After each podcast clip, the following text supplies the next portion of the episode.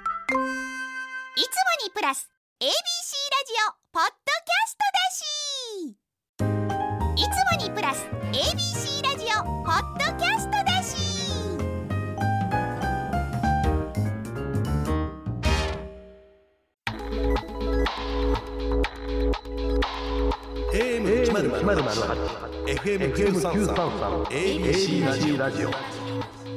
今村翔吾山崎れなの言って聞かせて こんばんは歴史小説家の今村翔吾ですこんばんは山崎れなですさあ今週も始まりました今村翔吾山崎れなの言って聞かせてよろしくお願いしおます願いします林真理子先生との対談イベントですか、あれはそうそうそうどうでしたかキャパー1500満員でどこで滋賀でやったんですか大阪大阪でやったそうほんで応募数がもう、はかなり超えてたみたいで抽選になったみたいですね、へえ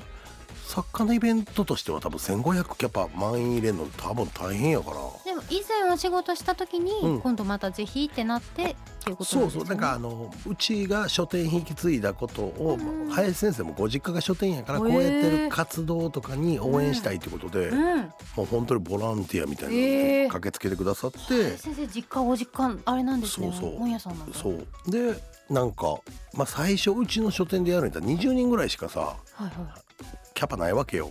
あ言うてそうなもん2だ3 0人しかうんまあ本屋さんってそんなもん大やきいって言ったってそんなもんや本屋さんですもんねでもこれは大変やってことで箕面市に相談したらうんえげつないでかい箱を用意してそりゃそうでしょう林真理子先そうそう生そとう今村先生ですよけどあれで全然シークレットでその後僕の書店来てくれる予定やったんやけど林先生が舞台の上でこの後今村先生の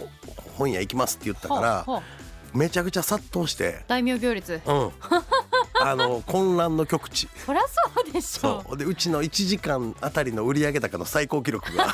うなんで言ったんですかいやめ林先生いや本当に結構めちゃくちゃ来てくれはって、そうで急すね遽サイン会してくれはってええ机持ってきてええすごい新幹線の時間ラストギリギリまで書いて帰ってくれはったお迎えする方もでも護衛がねそういややめっちゃ大変やったわ大変っていうかもう緊張したずっと一層がないかいやーすごいですねうんそうなんか面白そうなんでかも書いてあるでトークなんで7月6日は田原町さんのサラダ記念日の家でお二人は歌集を読まれることありますかって私明るくないですね俺もやな、うんじゃあやめおまし終ょわうったなちょっと林先生の話戻っていいですかあいいよな何話したんですかお二林人先生でといやーけど最初はやっぱ硬かったっちゃ硬かったけど、うん俺も緊張するから、うんうんうんけど結構ぶっちゃけトークもいろいろしてくれはったな何のその小説家としての話もあったし、はい、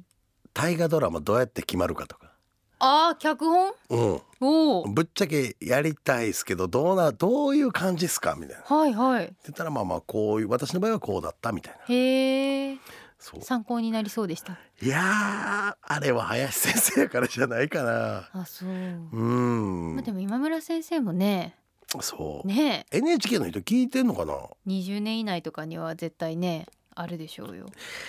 えどこの時代やりたいですか戦国ですかまあけど本当にどの時代まあ本当はやりやすいのは戦国とかかもしれないけど誰が主演主人公ですかその役者さんじゃなくうてん登場人物けどどう、まあ、僕の好きに書けるんやったら、うんまあ三成とか石田三成とかやりやすいけどね。あー三成の大河って今んとこないないないないんですか。うんへえ。意と外とはなやいりんですたねいけど、ただ、は結構それってなんか僕どの時代でも、いはいいこれこの時代ぐらいでこんな感じって言ったら全力でやってみるけどねい、うん、そうか。うん、楽しそう。楽しそうえどうするえな何で参加してくる俺がやること、ええ なんでも絡みたいですね、大河ドラマは。だって私、大河がきっかけで歴史好きになったって言っても過言じゃないもん。あれあれさあれからあの大河ドラマ見た後ラスト2分ぐらいにさ主人公の史跡とかをこう読み上げるコーナーあるやんはいはいはい。あのでも、あれはナレーション大体アナウンサーさんかな。 NHK のうん、なので、あそのっか本編の本編の一年間の語りとかどうですか。あ語りあれあ語りやりたい。のね語ーり今宵はここまでみたいなやつそうだやつからあうんの去年だったら長澤まさみさんでしたっけ、うんやってましたね。あああのそんな語りキやりたャいス仮に俺が原作選ばれてもそんな力あると 思う、えじゃあキャストキャスティングとまでは言わない。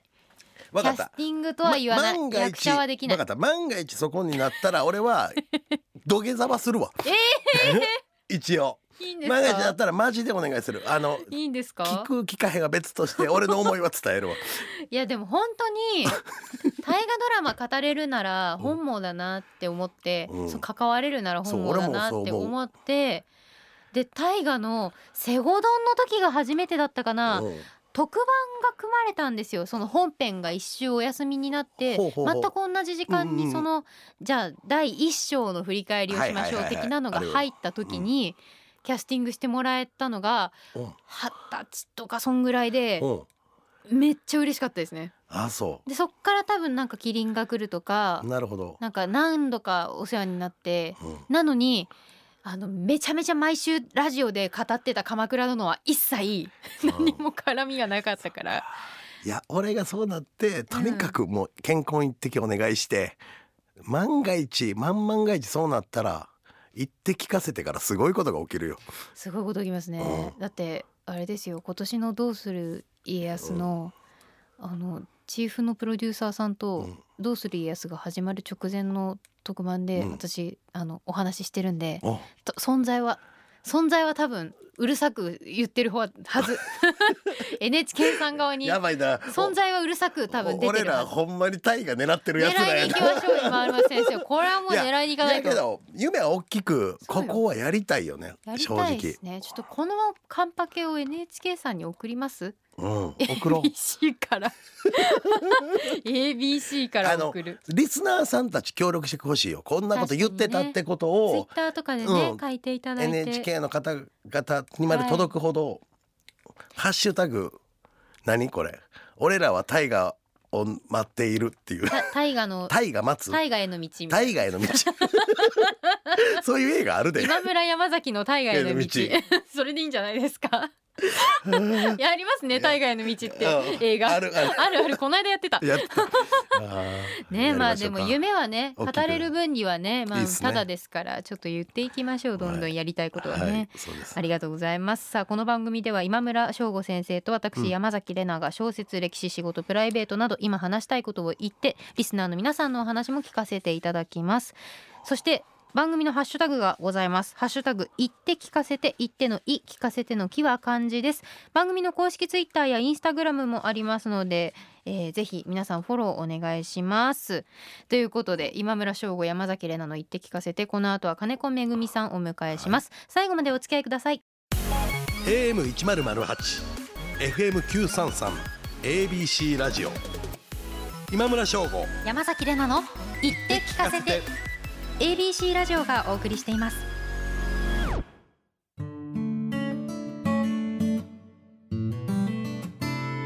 AM1008、FM933、ABC ラジオがお送りしている今村翔吾、山崎怜奈の言って聞かせて早速本日のゲストの方ご紹介します元衆議院議員の金子めぐみさんですよろしくお願いしますよろしくお願いします。お願いしますはい、お願いします。収録日的には昨日もそう昨日一緒やったんよ。生放送。そう何でですかえーニュースおかえりっていうこう ABC のテレビいではいコメンテーターで一緒やって。そうなんですよ夕方のやつ夕方、はいではいはい前室で「明日お願いします」って言われたんやけど、うんうん言っていただいたんやけど俺分からんくて何のことか一瞬うん。これのゲストやって聞いて、はいゲストさんから聞いたよそうなんですね。そうでそうなのでなんかマイク回り始める前になんかお弁当の話をしてましたそうそうそうね。何だったんですかあそれ？なんか大丸の北海道フェア店かなんかの中継やってたよな、そう神戸店の、うん、中継をしていて、神戸店はいはい北海道夏の北海道店をやってたんですよね。でその中継ですっごい美味しそうな海鮮丼をね、そのレポーター、まあ、アナウンサーの方うんがはい食べてて、はい。それ絶対買ってきて買ってきてってみんなスタジオから言ったんですよ。うんうん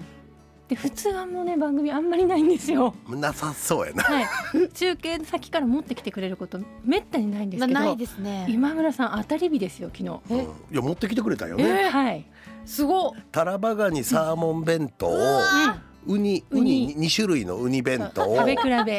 あともう一個アワビが入アってたワビの弁当すごい富豪たちの戯れしてるじゃないですそか。うななんんでですすかよそれ？ほんでこいいな。うんうねあの芸人のさやかさんとかも同じ回やから、はでいもどれ食べたいか指さしてかぶったらじゃんけんしようって言って、うん俺と金子さんととね石井さんはいはいうんさやかの石井さんであのが二つしかないタラバガニとそのサーモン鮭サーモンあそこに行ったのー。あーでじゃんけんで俺ら二人が勝ってででも石井石井さんそこは負平け等なんだたそうそう平等なんだけどでも負けた石井さんがウニですからねそうそうすごっ負けてウニってこれもいい相なあ当な話でいすやよ相当な話でほすんでわ一緒の新幹線で来て、まあ、新幹線にもなんか、まあ、言葉すごいあの乱暴で言うと突っ立ってはってホームにそうなのよそうホー別ムにで気づいてで一緒の新幹線やったんやけど多うん分車両はちゃうかったんやけど、うんうん多分それを食べながら来たよねそうあもうそれ飲み物は何でしたお茶やと偉いなあ私はねビール飲んじゃったの 飲ねみますよね帰新り幹たい飲みたい線よね しかも仕事帰りのそう新なの幹線は飲みますよさすでしがょに行きじゃ飲まないけど、うん、ちょっとそこはねさすが帰にりねは飲みますよねしかも日本酒を探した私はああそへー日本酒を探したんだけどねはい冷えてるもう冷酒がなかったんうあでれすよご飯よりも上の具の方が多かったからつまみ的に食えれるんよなあれそういうことあそういうのこと岩村先生あんまりお酒飲まないんですもんねけどな最近な、はいウイスキーに限ってやったら飲むことえい何このおしゃれな感じなんでや分からへんけどウイスキー酔わへんねんえーなんで不思議にとで不も思ね議ですね合うそういう人います、うんじゃあいつか新幹線でウイスキーはいはいかっこよく、うん、うんかっこいいんだかわかんないですけどいやでもいいと思うあの新幹線の中でうんあの夕方ぐらいに仕事終わってビール開けてる人を見るとちょっとなんか幸せな気持ちになるんですよ私は。そうだよねいやもうお疲れ様でしたと思って お幸せななん気か持ちそういにうなる。なそう分からん分かるよそうっていうか俺は今日ずっとこの話してるけどいいの今日いいですなんか金子さん今日何の話できたじゃあちょっとあのまずですね、はいあの聞いてくださってるリスナーさんちょっとあまりご存じないという方ももしかしたらいらっしゃるかと思いますので、改めてちょっとプロフィールを読ませていただきます1978年生まれ新潟県のご出身早稲田大学第一文学部をご卒業2007年村長だったお父様の意思を継ぎ新潟市議会議員選挙に立候補し当選2012年には衆議院議員16年には総務大臣政務官に就任し放送行政 IT 行政郵政を担当されます2017年10年間の議員生活に終止符を打ち現在は多数のメディアにコメンテーターとして出演中ですありがとうございますお父様の村長やったよおね父様の、ね、村長なんですよお仕事を継いでうんまあそうですね結果的に、まあ、政治家っていうと広い意味では政治家なんですけど、うんうん村長ってことは首長なので、うんまあ、行政どちらかというとうんうんうん逆側の議会の人間なので、まあ、議員の方を私はやることになったんですよそうね。いうご家庭にお生まれのお子さんってはい、結構家庭のそのまあ食卓のと場でもうん政治の話とか出るんですか、そうですあね出るやんっぱでりすねね正直4年に1回選挙があるので、はいもうなんかこれもルーティーンであ4年に1回選挙になってみんうんな地域の人が集まってうんうんワイワイやるなっていうのをまず染みついて3歳の時だったので最初のあー父の選挙よが四年に一回ってことって思ってるってことは、何期かされてはったんですかお父6様期しましたうわ六期か結構おー村長は6期してもうすごいその後市議会議員もちょっとやったんですけど、えー、すごい会話は確かにそういう話だしあの私が3歳の時に初めて村長になったので、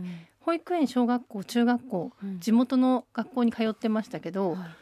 なんか演壇で挨拶する人、はいはいはい村長さんとかよく挨拶するじゃないですか、はい来賓の挨拶、はいはい来賓の挨拶をする人がうちに帰ってくるっていう感覚でした。ああ不思議よなそうーあああめぐみちゃんのお父さんだみたいに言われるんですか、うん村長の娘とはよく言われてそうただ村ね長。の娘なそうなんですでよ。もそれで育ったらその政治に対するリテラシーみたいなものってもう完全に育まれますよね。え村長になったら急に俺城建てたいとか言ったら怒ら れんのどういうこともうっすねか。多分村長とか首長のイメージがそうなんだと思う。すごいへーねあのお金を儲けていると自いう由にです使っかて。いいですよみたいなことです砦か。を作りたいとかで議会から反対されんの、そのねまあ議会は反対するのがまあ基本的にチェック機能だからそうねで。はすいね。うんそりゃ反対しますよそんね。な予算ないっつって怒られるんだけれども。そりゃそうですよ。でも結構ねうちの父教育に力入れたんですよ。へーまあ、保育園新しくしたうんり小学校中学校図書館を作ったりして、はいはいはいでそういう、まあ、学校教育の部分を力入れたら、うんうんその周辺に新しい住宅新興住宅街ができて、はあいあーなるほど移り住む人が増えて。へ子ー育て世代が増えたから人口増えるという最近にはありえないうん地方にした珍しい現象が、うんまあ、その街づくりとか政治によってね政策によって起こるっていうのを目の当たりにしたからへー私はやっぱりその行政というか政治の、まあ街づくりに関わりたいなっていうふうに思ったんですえーよすごいだって人ね。口は国力に比例しますからねそれ地域レベルでも本当そうだと思いますけどすごいなどうですか今村先生うんそういう身近に政治やってる人とかいましたいや身近にはいいけど最近になってよう会うようにはなったよね。あーあそうですよね、まあ政治家に呼ばれてることもあるから広がりがねそうそう増えてねそうそう政治家になりませんかみたいなオファーまあまあまあというよりまあ首長さんとかもよく会うよね今来はるん。じゃないかとううんんあーですそようねなるほどやっぱこう観光大使とかもやってるし、うん滋賀県とかで言ったらね大津市長とかと会う機会も増えてるよね。へーそう。けでども俺多難しいな分なるえなりたいとか思あ全然う。思ういや全く向いてるな向いてる昨日その話してたよなななんでですかやだなんでですかやだそんなことまあでもなんねですかその話いや別にしろそしてたそういう職業うん。本本そのそ職業自体は素晴らしいと思いますよ、うんけど自分に向いてるなんてこれっぽっちも思わないんであそれで言うとはい私この前、ラジオでご一緒した時に、はいあの東京 FM にね、はい来ていただいてありがとうございまそうしなんたですその時うに、んおって思ったのが、うん私多分質問していただいた時に、はいはいあ鋭いご質問ですねって言ったと思うんですはけいおっしゃいど、ましたね、はい、あのすごいまあ生意気なことを言って申し訳ないんですけど、やっぱり質問する立場なんですよ議員って、はいまあ、首長とかにはいね。はいであそういう視点で質問するんだってすごいね私は驚いえて、ー、何どこでですか観点というか視点がすごいいやいやいやないやと思ったんでその質問力の部分とかはいあとすごいしっかりしてらっしゃるので。うん、やっぱこれ政治家ってブレちゃいけない、まあ、ブレてる政治家いっぱいいるんですけど笑っちゃいけないですけどまあねはい、でもそいうやまっすねてねいますね、はいもうその信念というか、はい軸がしっかりしてるから、はいはい私はすごい、まあ、若手の女性議員っていうなんか、えーななっイてメージがヤジ飛ばしてやヤジ飛ばしてや。いやいやいや別それにめっちゃ給付してや。いやいや別に批判批判ばっかする政治家はあんまりねなんかなんだかなって思っちゃうタ俺イプとなかので絶対無理だと思う。当選してもすぐクビになるだもんね。いや今村先生もうん私向いてると思いうや。本今当村先生人望あるからいけますよいやこうえ失言とかなへんの。 失言は今ね本当にうるさい世の中やっぱ厳しく見てると思いますけど失言そんなされますかいやまあ確かにごめんやけど政治家さんとかなんでそんなこと言ってまうんやろみたいな人はいっぱいいるよな、うん感覚的に。うんそうですねうんあの失言はしんと思うけどカットしてさ例えば まあ例えば いミサイルがとか飛んできた時とかにも、うんもうええ加減にせえよマジであいつとかって言ってまいですよねカメラの前で言。いますかあなんかマジうんマジ腹立たんとかって言ってしまったらどうなんだよえな今大村炎先上。生そんなこと言ったことありますいやけどなんか腹立つやんあれ同い年やしさあの、うんミサイル飛ばしてる人まあまあまあまあまあまあ まあすごいところですねまあまあま俺あそこ同い年やね、まあまあでもそれはその立場になればはいぐっと抑えんの抑えると思いますあよ。そうそれはやっぱりただちょっと抑えてない人が結構ねああのオフィシャルな場で喋っちゃってる人もまあ現職でいますけども、そうですね基本的にはあそっかこの場ではっていうね公の顔になるはずですし今村先生体が強い。なんかあー多分体ねが強いあのねそれはこ頭れきついすごい大事だな大言う事てなたんなだバイタリティあのいやいや本当肉体的なタフはあもう休みなく働いてるじゃないですかそうですね政治家基本的に24時間、まあ、365日動き続けるっていうあように言われてるのーで、タフという意味では政治家向いてるというか、うそん慣う政治れ家まにす向いよ。てる人ってそのタフであることと、うんあとまあその滑ったなん口が滑らない 人とあとな何ですか何かありますかうん、私さっき言ったそのぶれないっていうかぶれない軸をしっかりと持っている、はいはい信念を持っているのももちろん大事だし、はい人の話を、まあ、聞くあるいは聞き出すがう,、うんまいとかも大事だしあと実はやっぱり言葉の力うんうん皆さんお二人完璧じゃないですかまあ言葉の力まあ喋れへんよりは喋れた方がいいやろなとは思うわあ確とかあにの政治家の方々見てると、うんこの人言ってることはとってもまともなのにキャラ立ちしてないんだよなーって人いるじゃないで すか誰ですか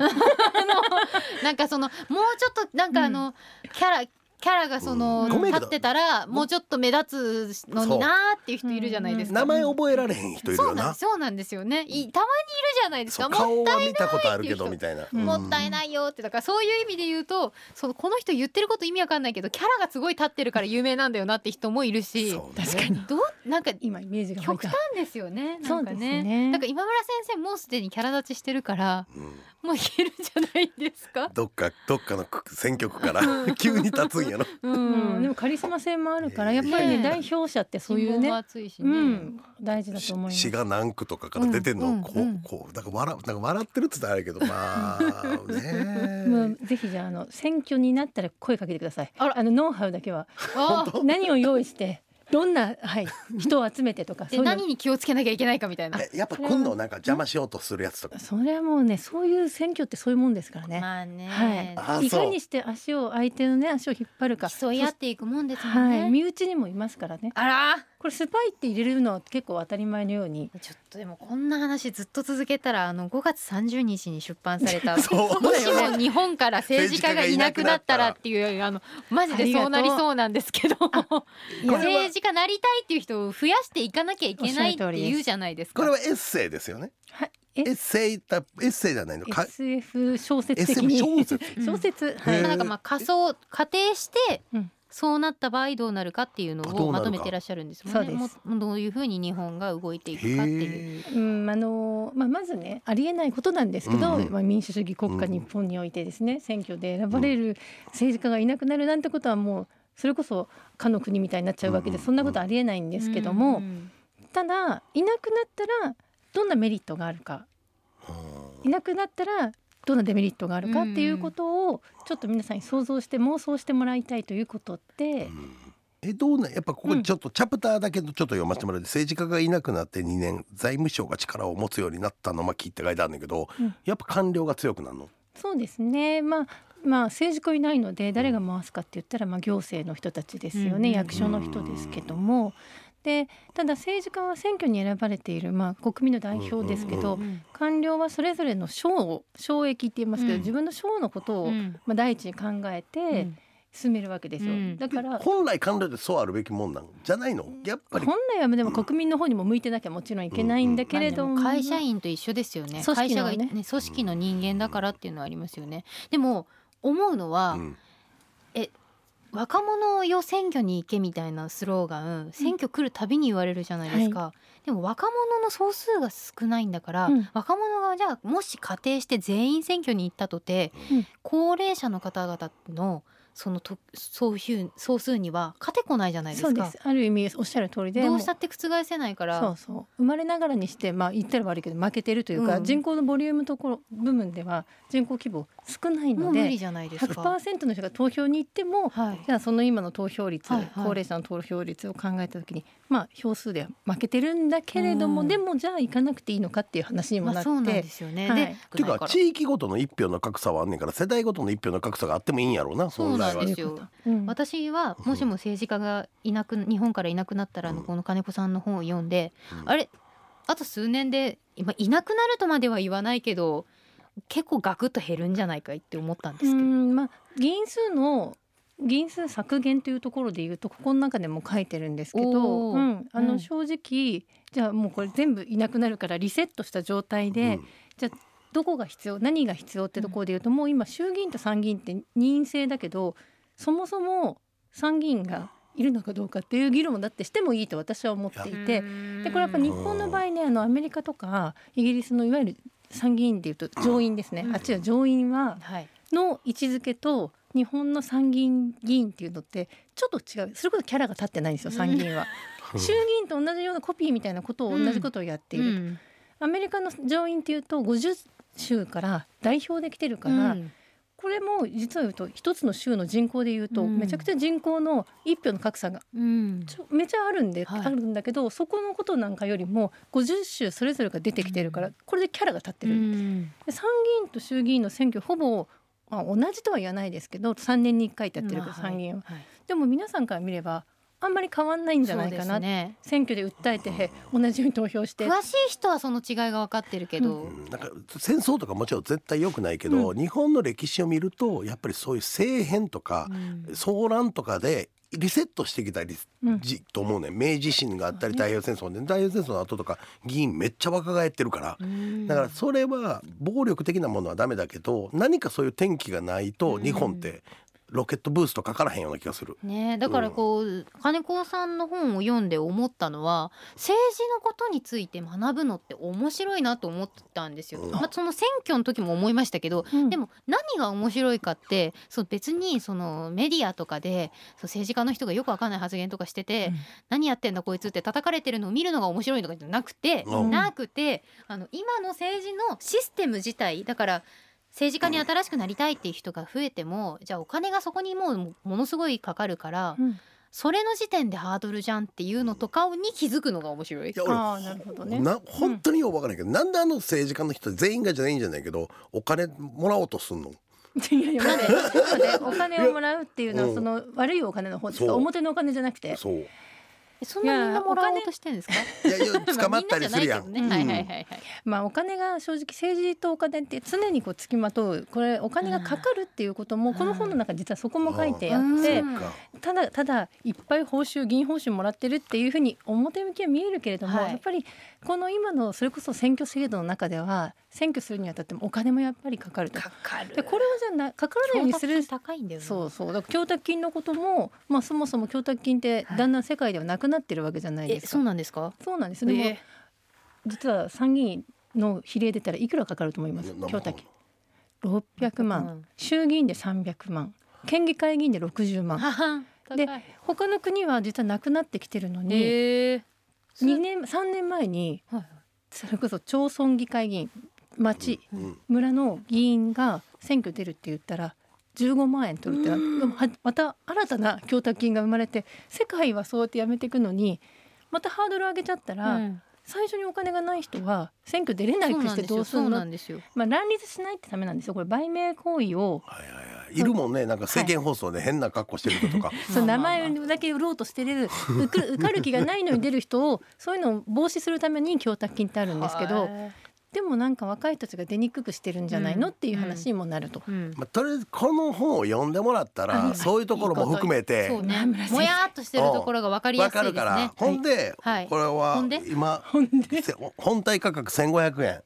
金額から入っはい金額からあのね 考えると辛い現在今紙が高くなってて本はなかなかこうですけどこれ多分企業努力がありますあのできる限り若い世代にも読んでもらいたいと思って、うんこの100円単位で切り詰めていくのがこの出版業界で今大変なところ なんで専門本家屋のさん視から点ははい嬉しいな、もしも日本家から政治家がいなくなったらこうぜひあの皆さんお買い求めくだ さい。よろしくお願い本屋さあんがり言がうとうございます、はい監修は宮崎健介なんですあ、あそうなんです本当か。はいあら、我が夫なんです旦那様昨日ね石井さんが会いたいって言ってくれたそうそうそう僕も会いたいえどういう意味でえなんかまああ興味の本位どっちあのあ番組うち言うてんかなあのなんか関西の番組あるやんここにパネルがバーンってある、はいはいはいあれでこの前出てはったやん、じゃあちょっとその約束はあの後でやっていただい て、まああのエンディングが入らないぐらいのやば感じいになぞっエてるんで。ンディングダッシュやぞはい どうぞ なんですけども、金子さんには来週もご出演いただきます。 来週はですね、物は相談という、まあ、リスナーさんの相談に答えていただくというコーナーに参加していただきますので、また来週よろしくお願いします。よろしくお願いします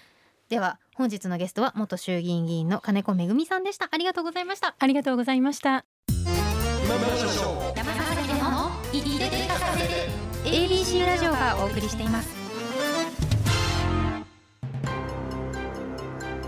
AM 一ゼロゼロ八、FM 九三三、ABC ラジオがお送りしている今村翔吾、山崎怜奈の言って聞かせてエンディングのお時間です。では今村先生からのお知らせです。はい、えー ABC テレビニュースおかえりに月1レギュラーとして出演中です朝日新聞にて長官小説ひとよ花よが毎日連載中ですはい、私は東京 FM と CBC ラジオ東京と名古屋でもラジオ番組をやっていますのでお越しの際はぜひお聞きくださいそしてウェブ媒体花子東京にて連載中のエッセイが書籍化しましたフォトエッセイ山崎怜奈の言葉のおすそ分け絶賛発売中ですのでぜひご一読くださいそしてこの番組は放送から1ヶ月間 Spotify や Podcast でも配信中ですラジコのタイムフリーとともにこちらもチェックしてくださいこの番組では皆さんからの質問や喋ってほしいことお悩み相談番組の感想などメッセージを随時募集しています番組ホームページのメールフォームよりお寄せくださいということで駆け足でやってきましたけれども頑張ったね来週もそっちギュがッと来週もギュギュッとはいたっぷり内容を込めてお届けしますので、今週もありがとうございましたここまでのお相手は今村翔子と山崎れなでしたまたまた来来週週